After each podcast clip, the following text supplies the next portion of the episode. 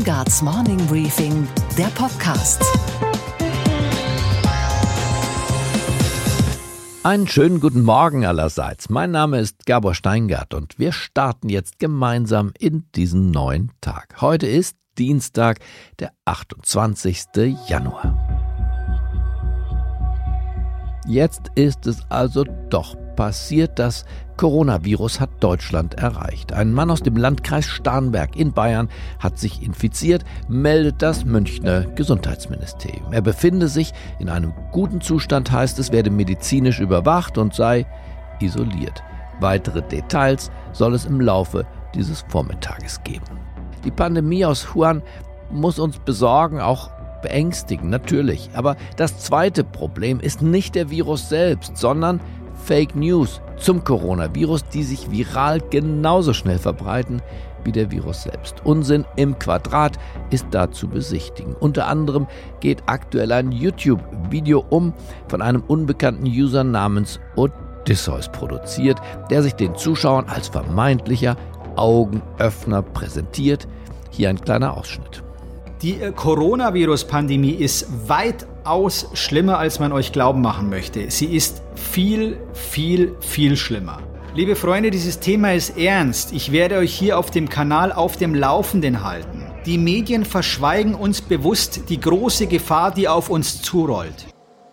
Das echte Virus macht den Körper krank. Fake News aber machen den Geist krank, denn sie verbreiten Angst. Was in dem Video alles für falsche Lunden gelegt werden, das erklärt uns jetzt André Wolf von Mimikama. Mimikama ist eine private Initiative, die über Missbrauch im Internet aufklärt. Mein Team hat André Wolf angerufen. Hier seine Analyse. Dieses Video, was vielen zuteil geworden ist, ist, fällt dadurch optisch auf, dass da eine kleine Anmerkung am oberen linken Eck ist. Dort steht dann Odysseus. Am Video selbst, wenn das eingeblendet wird, am Anfang das Vorschaubild, sieht man gelblich gehaltene Viren. Das Video insgesamt ist zehn Minuten lang und da gibt es halt verschiedene Behauptungen in dem Video. Zum Beispiel die Behauptung, bereits am 12. Januar hätten Ärzte empfohlen, die Stadt abzuriegeln. Diese Behauptung ist falsch. Zum damaligen Zeitpunkt ging man noch von einer Infektionskrankheit aus, die jedoch nur lokal beschränkt war, also noch nicht davon, dass man wirklich alles abriegeln müsse. Es sind viele Details halt in diesem Video, die einfach falsch sind. Also hier baut man wirklich darauf, dass, dass eine Art Verschwörungstheorie verbreitet wird, dass Menschen darauf einfach reflexartig reagieren und das Video viral weiterleiten. Aber man muss den Wahnsinn mit seinen eigenen Mitteln bekämpfen. Es gibt durchaus Mittel und Wege, wie man online recherchiert, ob ein Video oder auch ein Bild Fake News sind oder eben nicht. Nochmal André Wolf. Für Bilder gibt es die Rückwärtssuche, also man kann ein Bild in eine Suchmaschine schmeißen und schauen, ob dieses Bild wirklich aus dem Kontext stammt. Das gleiche kann ich mit Texten machen, die ich bekomme. Ich kann diverse Schlagworte in eine Suchmaschine backen und dementsprechend schauen, wer hat darüber noch berichtet, wie seriös sind diese anderen Stellen und welchen Kontext schreiben die anderen Seiten darüber. Ich schaue, wer steckt dahinter. Wenn es eine Webseite ist, schaue ich in das Impressum. Es ist wichtig, dass ein Impressum immer transparent ist, das heißt, so viele Angaben wie möglich da sind. Wenn ich eine Webseite habe, die jetzt wirklich ganz verschwörerisch über den Virus schreibt und ich, ich finde kein Impressum oder das Impressum ist nichts aussagend, dann sollte ich wirklich Abstand davon nehmen, weil ich nicht weiß, wer mir hier etwas sagen will und was die Intention dahinter ist. Fazit. Fake News sind ein Virus im Mediensystem, das wir aktiv bekämpfen sollten. Als eine Art Schutzimpfung empfehle ich ein gesundes Misstrauen. Unsere Themen heute. Der Publizist Henrik M. Broder knöpft sich in seinem neuesten Buch den mächtigsten aller Gegner vor. Den Zeitgeist. Ich sage, wo ich hingehe, Trump macht alles richtig, obwohl ich nicht der Meinung bin. Aber einfach diesen Satz loszuwerden in einer Gesellschaft, das ist ungefähr so, als äh, würdest du fragen, wann haben Sie Ihre Frau zum letzten Mal betrogen? Unser Washington-Korrespondent Peter Ross Range erklärt, warum der einstige Sicherheitsberater von Donald Trump, John Bolton, plötzlich zum Albtraum für den Präsidenten wird. Well, it punches a big hole in Trump's defense. It's kind of like a smoking gun. Wir hören von unserer Börsenreporterin an der Wall Street, Sophie Schimanski, warum diese Woche für Apple und andere Technologieunternehmen so wichtig ist. Und wir lernen, warum ein Werbeplakat Deutschlands Bauern richtig sauer macht und warum Deutschlands Altrocker sich nicht genügend beachtet fühlen. Der Journalist und Tausendsasser Henrik M. Broder ist alles aber nicht Mainstream. Man kann auch sagen, er ist eine Art Bio-Journalist, denn er denkt noch selber. Die Zusatzstoffe von PR und politischer Korrektheit sind bei ihm verboten. Eben hat er ein Buch veröffentlicht und mit dem Ratschlag versehen, dass Sie dieses Buch lieber nicht selber lesen sollten, sondern es nach dem Kauf jemanden schenken müssen, und zwar jemanden, den Sie nicht leiden können. Aber vielleicht warten Sie mit letzterem noch ein bisschen. Ich habe für Sie ja vorgekostet und mit Henrik Emboda über sein Buch Wer, wenn nicht ich gesprochen. Erst gelesen habe ich's, dann gesprochen. Die Hälfte unseres Gesprächs hören Sie jetzt gleich und die andere Hälfte, wenn Sie mögen, am Samstag als Morning Briefing Sonderpodcast. Einen schönen guten Morgen, Henrik Broder. Guten Morgen, Gabo Steingart. Henrik, wir beide teilen ja eine Leidenschaft, nämlich die Leidenschaft für unseren Außenminister Heiko Maas. Der Mann, der immer das Richtige sagt. Ich habe aber das Gefühl, du magst ihn noch lieber als ich. Was liebst und schätzt du an diesem Mann so besonders? Nun, seine Gewandtheit, seine Artikulierfähigkeit und die Vielfalt seiner Aussagen. Er hat ein, zwei Sätze, die er immer sagt. Darauf beschränkt er sich. Ich glaube, der lebt nach der Maxime, weniger ist mehr. Und kommt damit ganz gut durch. Er kommt damit erstaunlich gut durch. Das hat er mit anderen Politikern gemeinsam. Ich finde es immer am eindrucksvollsten, wenn er seinem Bedauern Ausdruck gibt. Dann sagt er, das ist entweder intolerabel oder inakzeptabel. Und das ist es dann. Das, was in Köln am Hauptbahnhof und an anderen Plätzen in Deutschland geschehen ist, ist eine äh, neue Form organisierter Kriminalität, mit der man sich auseinandersetzen muss und die in keinster Weise akzeptabel ist. Unabhängig von den Spannungen, die es im südchinesischen Meer gibt, äh, halten wir die Androhung von militärischen Mitteln für nicht akzeptabel. Ein wahnsinniger Wortschatz. Und er hat ja einen Bruder im Geist und das ist unser Bundespräsident Frank-Walter Steinmeier, oder? Ja, Steinmeier ist da, glaube ich, schon etwas wortgewandter. Äh, Steinmeier hat, glaube ich, auch so die staatsmännischeren Manieren, falls man das Wort überhaupt in Komparativ setzen kann. Aber sie kommen beide schon aus demselben Stall, das merkt man auch. Das ist sozusagen das Ende der Sozialdemokratie und kein Wissen darüber, wer die Erben sein werden. Also die wissen genau, es ist, es geht eine Epoche zu Ende. Ich habe gestern oder heute gelesen, die SPD ist gerade bei 13 Prozent. Das finde ich ganz erstaunlich. Nicht mit dieser charismatischen neuen Führung hätte es schon einstellig sein können, immerhin 13 Prozent. Und die nehmen das nicht wahr. Ich habe, äh, vielleicht hast du es gelesen, in meinem Buch größere Passagen zitiert vom Generalsekretär der SPD. Wie heißt dieser Charismatiker noch ja, einmal? Ich glaube Klingbeil. Ich Klingbeil, glaube. Klingbeil, nicht? Es klingt wie ein Beil, das fällt. Klingbeil. Klingbeil hat ein Interview mit Karen Joska gemacht. Ich meine, sie mit mhm. ihm. Und in diesem Interview sagte er 13 oder 15 Mal, ich habe es abgetippt, spannend. Mir war es wichtig als ähm, Generalsekretär, dass wir jetzt in ein Verfahren starten, das spannend ist, das auch zeigt, welche tolle Menschen in der SPD sind. Aber, Wichtig ist, äh, dass Klingbeil, im September dies, dann einige spannende Personen ja, auf dem Platz das sind. Das ist jetzt schon der Fall. Entscheidend ist, dass im September ein spannendes Rennen ist. Es geht doch genau in einem solchen Verfahren darum, dass man sagt, welche spannenden Leute sind vielleicht eigentlich in der zweiten oder dritten Reihe, haben Verantwortung in den Ländern, haben an anderen Stellen noch Verantwortung. Es wird ein spannendes Rennen mhm. und ich bin sicher, Sie werden auch finden, dass da spannende Personen nachher auf dem Platz sind. Es war selten ein Programmteil im deutschen Fernsehen so fade wie die permanente Behauptung, es sei gerade so spannend. Den Leuten fällt nichts mehr ein. Aber du hast auch noch andere Helden im wahren Leben. Einer dieser Helden scheint mir Jan Böhmermann zu sein, den du als Flüchtlingsbeauftragten des ZDF in deinem Buch auftreten lässt. Naja, dazu muss ich sagen, dass es eine Zeit gab, wo ich Böhmermann richtig gut gefunden und geradezu bewundert habe. Ich habe ihn auch verteidigt, als er sein Gedicht über Erdogan gemacht hat. Und er hat sich entwickelt in den letzten Monaten zu einer Art äh, freiwilligen Regierungssprecher. Also sollte Steffen Seibert jemals zurücktreten, womit ich nicht rechne, der ist ja von der gleichen Ewigkeitsdauer wie die Kanzlerin, dann könnte Böhmermann seinen Job antreten. Und Böhmermann hat, glaube ich, auch die Grenzen überschritten, die für einen Satiriker gelten. Also eigentlich dafür alles. Wir müssen jetzt über ein bisschen unangenehmes Thema reden. Liebe Sachsen, liebe Brandenburger, ich muss euch leider auf eine unangenehme Sache ansprechen. Es ist ein bisschen so peinlich, wie wenn man irgendwie einen guten Freund darauf anspricht, dass er seit Jahren einen ekelhaften Mundgeruch hat. Immer aus dem Maul stinkt. nee, wieso? Ich riech nichts. Doch, doch, du stinkst ganz schön irgendwie eklig. So ein bisschen so unangenehm ist das jetzt. Also, am Sonntag sind Landtagswahlen bei euch. Und wir müssen leider über die AfD reden. Aber zum Beispiel einen Sender dazu aufzurufen, eine Kollegin zu maßregeln, die sich seiner Ansicht nach falsch verhalten hat, weil sie es gewagt hatte, die AfD eine bürgerliche Partei zu nennen. Daraufhin tritt Böhmermann auf und sagt, diese Frau gehört, was auch immer, jedenfalls sanktioniert. Das geht nicht. Das geht nicht. Es ist nicht der Job eines Medienmitarbeiters, der Regierung oder wem auch immer Ratschläge zu geben, wie man mit unbotmäßigen Kollegen umgeht. Aber liegt das vielleicht daran, dass wir heute alle, der Trend geht ja zum Zweitberuf und heute haben alle einen Zweitjob. Sie sind Journalist und Wissenschaftler, Satiriker, aber sie sind immer auch Aktivist. Aktivisten, ja. Naja, der Trend zum Zweitjob, da hast du fürchte ich recht, ist schon sehr weit entwickelt. Eine dieser Zweitjobs ist Denunziant. Dieser Job hatte immer eine, eine große Karriere in Deutschland und er birgt ein großes Versprechen in sich, er öffnet Tore, er bricht Wände ein.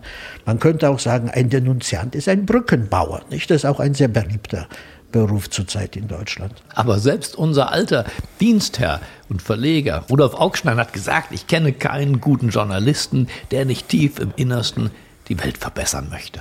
Ich fürchte, da hatte Augstein absolut recht. Und ich finde, es sind viel zu viele Leute im Journalismus, die eigentlich besser Sozialarbeiter geworden wären oder vielleicht äh, Fantasy-Romane schreibe. Das, ist, das sind alles durchaus ehrenwerte Berufe.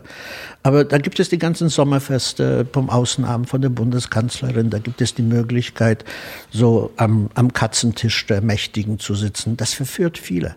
Ich kenne Leute, die haben schon daran gedacht, sich vom Fernsehturm zu stürzen, weil sie keine Einladung zum Sommerfest des Bundeskanzleramtes erhalten haben. So tief so tief kann die Depression gehen, wenn man übergangen wird. Eine richtige Aktivistin ist dagegen Luisa Neubauer. Das ist ja. ihr Hauptberuf, eigentlich eine der wenigen, die einen Beruf hat neben dem Studium. Wir sagen, ähm, liebe Leute, es lief was schief. Entweder habt ihr dazu beigetragen, aktiv, dass die Klimakrise sich so ausbilden konnte, wie wir das heute erleben.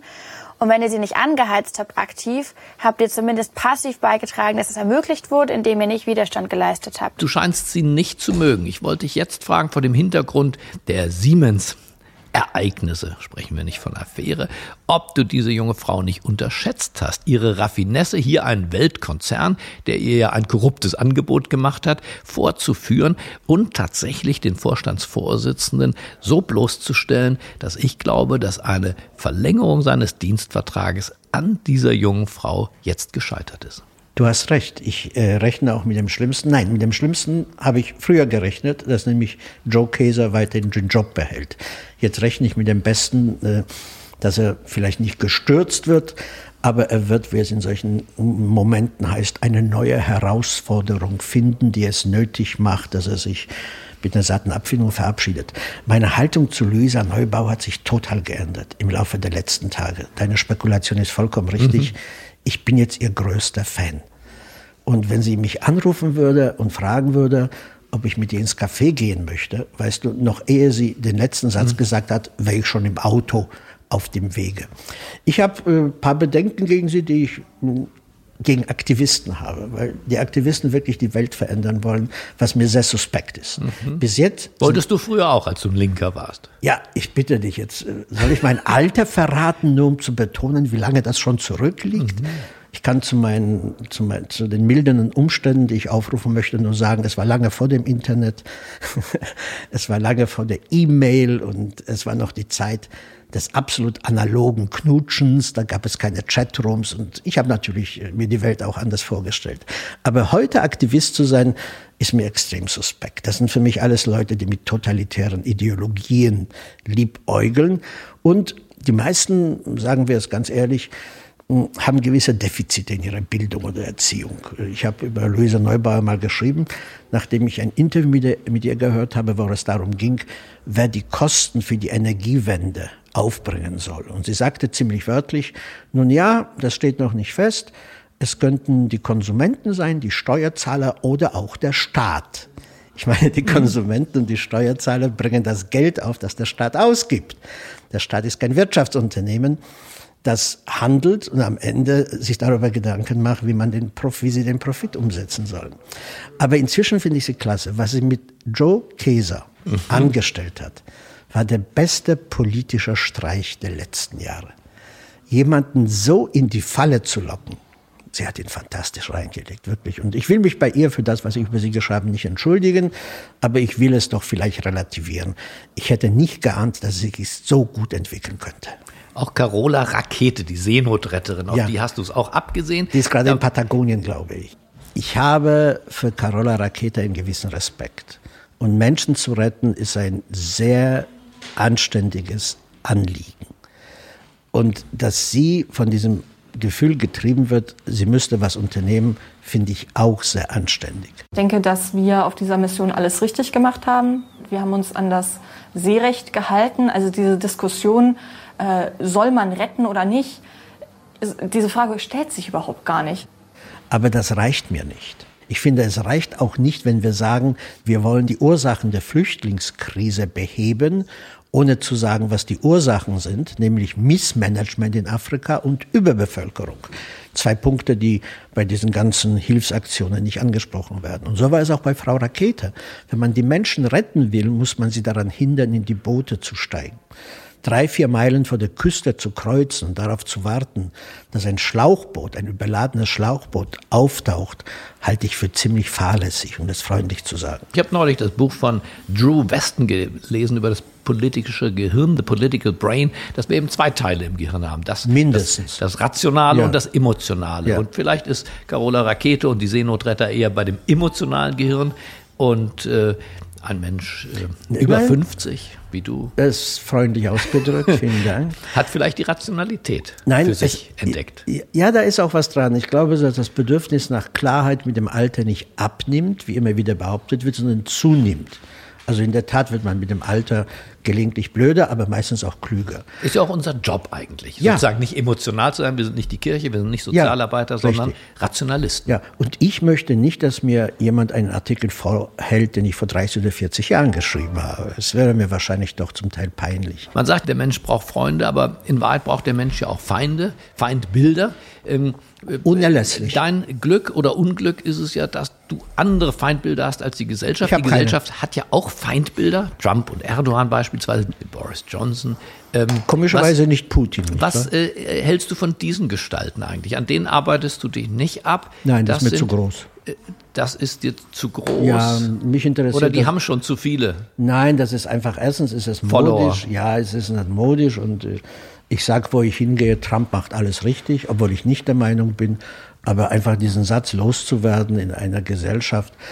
Äh, ich war Das neulich. ist wie eine Stinkbombe zu sagen, Trump macht alles richtig. ja, ja, da, das ist ungefähr so, als äh, würdest, würdest du fragen, wann haben Sie Ihre Frau zum letzten Mal betrogen, nicht?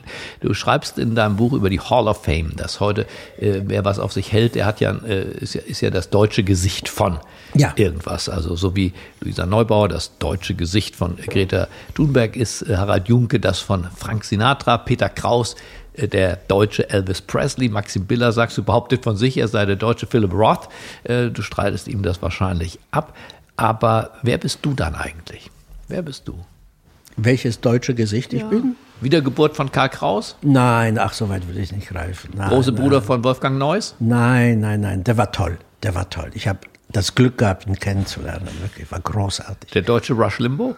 Nein, nicht mal das. Ich weiß es gar nicht. Also erstmal bin ich, äh, habe ich reichlich Migrationshintergrund. Also Ein so. unmusikalischer Hans-Dieter Hüsch? Ich bin vollkommen unmusikalisch. Ja, aber jetzt zählst du jetzt alle meine Idole auf. Mach ruhig weiter. Mach ruhig weiter.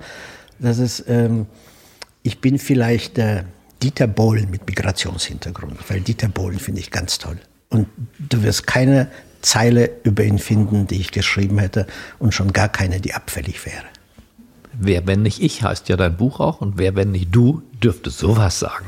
Vielen Dank. Ich bedanke mich für das Gespräch. Was jetzt noch fehlt? Naja, wir haben über den evangelischen Kirchentag gesprochen. Wir haben über die E-Roller und Andi Scheuer, den Verkehrsminister, gesprochen. Über die Lust an der Panik und Hendriks Verhältnis zu seiner Tochter auch. Am Samstag mehr. Ich freue mich auf Sie. Das politische Amerika ist elektrisiert. Kein Wunder. Aus zwei Brüdern im Geiste sind praktisch über Nacht Feinde geworden. Und nun kommt es zum Showdown. Dabei begann die Geschichte zwischen den beiden so unfassbar harmonisch. Zwischen Donald Trump und John Bolton.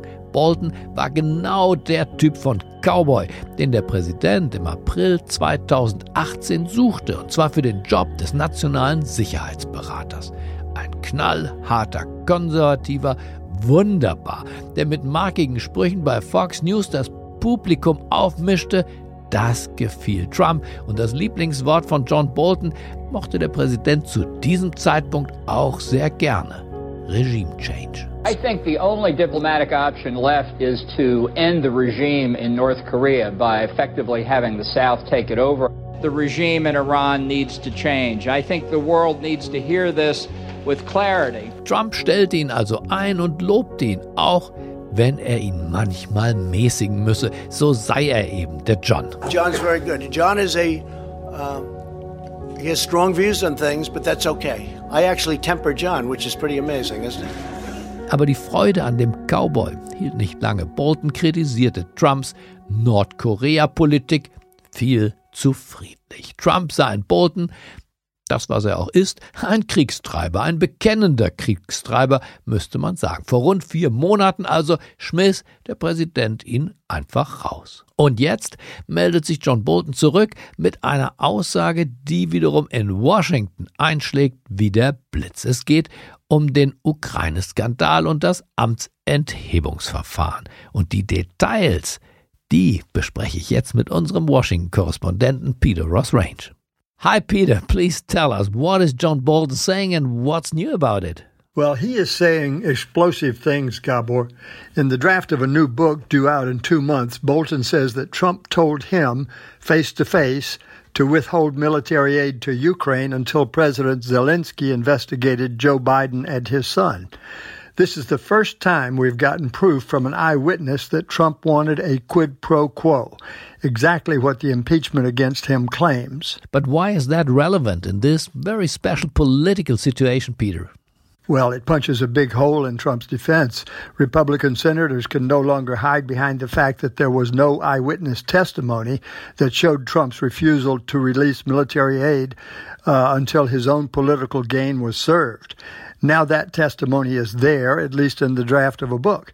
It's kind of like a smoking gun. And now, Peter, your conclusion, please. Could that be dangerous for Trump? Absolutely. Remember that John Bolton is a conservative hardliner on foreign policy. He's a darling of Fox News. This will get a lot of attention amongst people on the right, and it could be the beginning of cracks in the wall of blind defense around Trump. But Bolton's revelation in a book not yet published won't be enough for the impeachment trial, right? Bolton has to appear on Capitol Hill to testify against his president. That's right, and it seems likely now that that in fact could happen. Already one Republican has signaled his desire to call witnesses, so the Democrats need only three more Republican votes to begin calling witnesses. Thank you, Peter, for your insights. Thank you, Gabor. Und was war heute Nacht an der Wall Street los?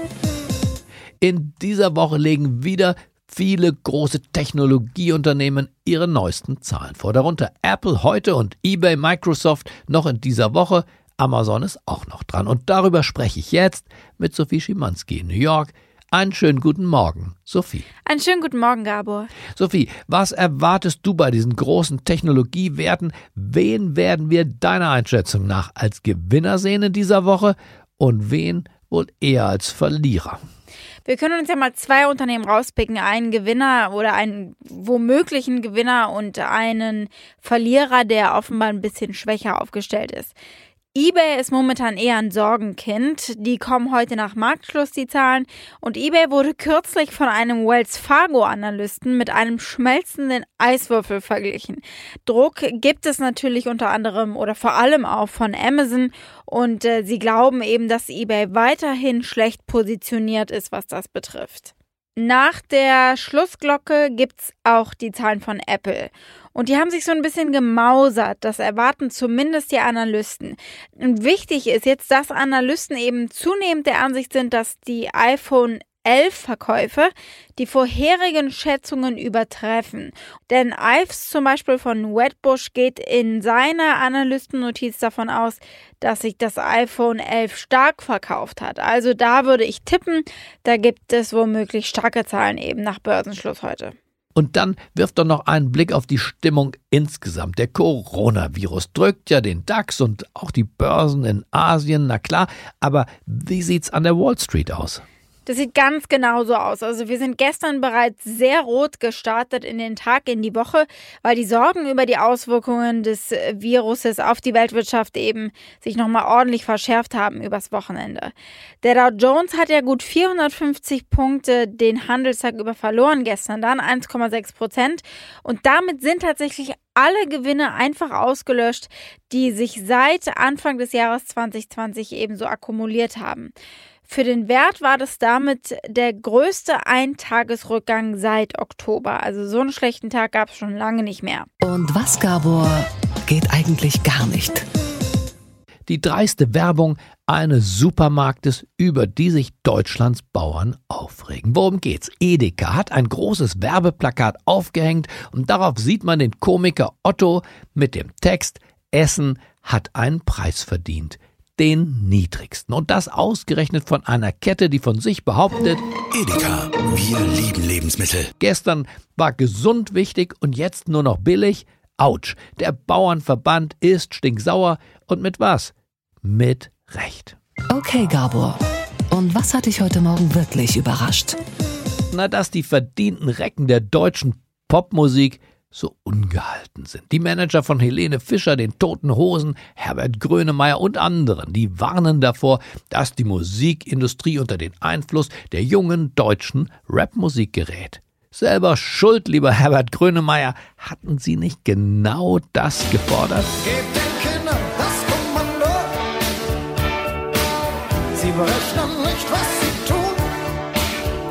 Sollten wir unseren Kindern das wirklich übel nehmen, dass sie nicht den ganzen Tag atemlos durch die Nacht eisgekühlter Bommerlunder und Currywurst hören wollen? Currywurst!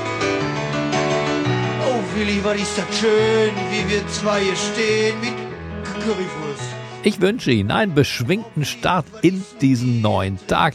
Bleiben Sie mir gewogen, auch wenn Sie Herbert Grönemeyer heißen. Es grüßt Sie auf das Herzlichste, Ihr Gabor Steingart.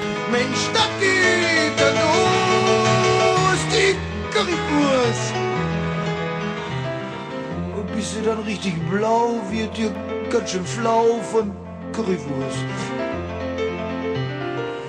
Rutscht das in dir aus, gehst du dann nach Haus voll Currywurst.